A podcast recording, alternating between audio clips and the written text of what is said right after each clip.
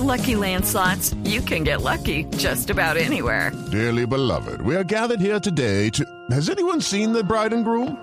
Sorry, sorry, we're here. We were getting lucky in the limo and we lost track of time. No, Lucky Land Casino, with cash prizes that add up quicker than a guest registry. In that case, I pronounce you lucky. Play for free at LuckyLandSlots.com. Daily bonuses are waiting. No purchase necessary. Void where prohibited by law. 18 plus. Terms and conditions apply. See website for details. Hace cerca de 48 horas terminó el Fast Track, la vía rápida que tenía el gobierno para sacar adelante los proyectos de ley y de acto legislativo, es decir, las reformas constitucionales para la implementación del acuerdo de paz. Para algunos analistas con un balance más agrio que dulce, porque no sacaron adelante todas las iniciativas que estaban en juego. Y hoy incluso está en el limbo saber si se aprobaron o no las circunscripciones especiales para las víctimas en 16 zonas en las que antes hacía presencia la guerrilla de las FARC. Cuando existía la guerrilla de las FARC, hoy han dado el paso a convertirse en un movimiento político, en la Fuerza Alternativa Revolucionaria del Común. Y por eso hemos llamado a Victoria Sandino, que fue integrante de las FARC en armas, hoy forma parte del partido político que ha surgido después de la entrega de los fusiles de las FARC y que ha tenido en las últimas horas además uno de los pasos importantes para aspirar al Congreso de la República. Ya se había comentado que Victoria Sandino aspirará en las listas de la FARC, del movimiento que ha surgido, al Congreso en las elecciones de marzo del año entrante. Señora Sandino, buenas tardes. Buenas tardes y muchas gracias. Si quisiera preguntarle primero, ¿cómo han visto ustedes eh, los trámites legislativos en estos últimos días? El hundimiento de la reforma política, el limbo en el que se encuentra hoy la circunscripción eh, de cada una de las 16 zonas especiales para la implementación del acuerdo de paz, sobre todo para las víctimas del conflicto. ¿Cómo se ha visto desde ustedes lo que ha venido ocurriendo en el Congreso de la República? Bueno, es primero eh, hay que señalar que, que hay un sentimiento de frustración en cierta medida con el Congreso porque no estuvo a la altura del reto de la paz, que era sacar eh, todas las normas que se requerían para la adecuación institucional eh, de cara a la implementación de este acuerdo y esa esperanza que tenemos los colombianos y las colombianas. Este, por eso eh, sabemos que hubo una serie de normas que se tramitaron, algunas de ellas ni siquiera conservando el espíritu o, con algunos cambios, fue mejor dicho, de los que planteaba el, el acuerdo y otros que fueron parte de la columna vertebral del acuerdo, como la misma reforma política que no alcanzaron ni siquiera eh, a salir. Eso es preocupante. Este, repito, claro que valoramos las normas que salieron, pero realmente al Congreso le quedó grande la paz. ¿Cómo va a ser el trámite ahora?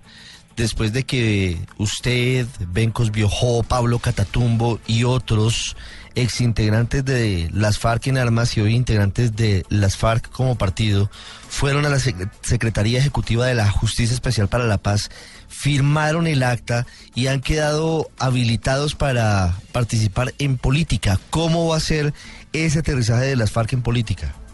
Bueno, ahorita viene el proceso de, de inscripción de la lista, una lista cerrada, la lista nuestra para Senado y para Cámara, y, viene el, el, alistamiento de todos esos documentos que se exigen para poderlos presentar. Uno de ellos era el de el acta de compromiso, como lo hicimos, y a partir del momento en que inicie ya en forma el tema de campañas eh, electorales, campañas políticas, pues nosotros y nosotras empezaremos también en la misma dinámica frente a una de las disposiciones que quedó consignada y plasmada en la ley estatutaria que se aprobó en el Congreso de la República y que ya ha pasado a revisión de la Corte Constitucional, la columna vertebral de la Justicia Especial para la Paz cierra la puerta de los beneficios penales y cerraría la puerta de participación en política a aquellas personas exintegrantes de las FARC que hayan eh, cometido crímenes sexuales contra menores de edad. ¿Qué opinión le merece esta decisión del Congreso? Bueno, primero hay que decir que el tema de la JEP lamentablemente eh, el espíritu de, la JEP era el de ofrecer verdad, justicia, reparación y no repetición. Y esto no era exclusivamente para este, los integrantes de, de la FARC o de la fuerza pública, sino de todos quienes han participado y participaron en el conflicto de una u otra manera.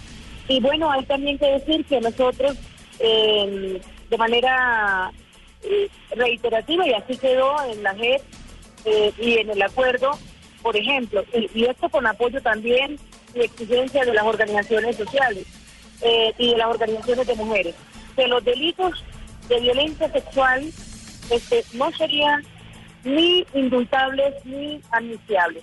En ese sentido, quien lo cometa, quien lo haya cometido, pues tiene que quedar a disposición de la JEP.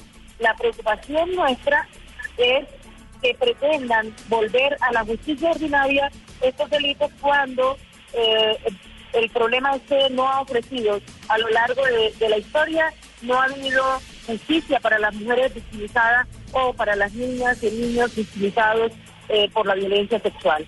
Entonces, esa es la gran preocupación que tenemos.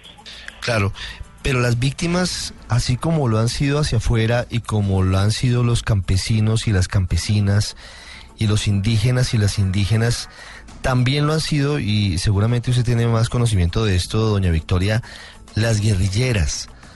Eh, según eh, los expedientes que, que tienen en su poder las autoridades judiciales, hubo instrucciones desde el secretariado de las FARC para que hubiese prácticamente abortos generalizados, para que hubiese de alguna forma una situación muy grave para las guerrilleras, para las mujeres durante décadas en los campamentos.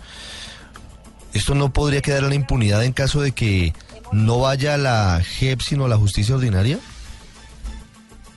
No, mire, eh, insisto, eh, frente a lo que usted me está diciendo, este, nosotros hemos dicho de manera reiterada, nunca fue una política de las FARC en ningún documento, en ningún reglamento, en ninguna norma interna que tenemos y están en todas las redes sociales, ustedes la conocen, eh, no estuvo nunca la determinación de que las mujeres tuviesen que practicarse eh, o que tuvieran que ser violentadas o tuvieran que interru- interrumpir eh, obligadamente sus embarazos.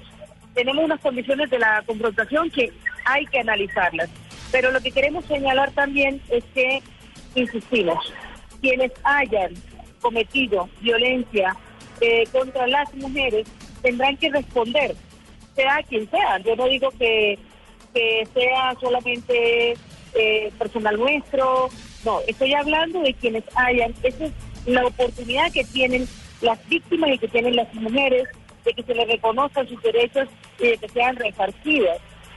Doña Victoria Sandino, integrante de las directivas del partido político de las FARC, hoy noticia por varios puntos, hablando sobre lo que ha sido este año del acuerdo del Teatro Colón, lo que consideran son las fallas en su implementación, los vacíos en las normas desde el Congreso a través del Fast Track y su postulación al Congreso de la República, a punto de concretarse. Señora Sandino, gracias por estos minutos. No, gracias a ustedes y a, su audiencia.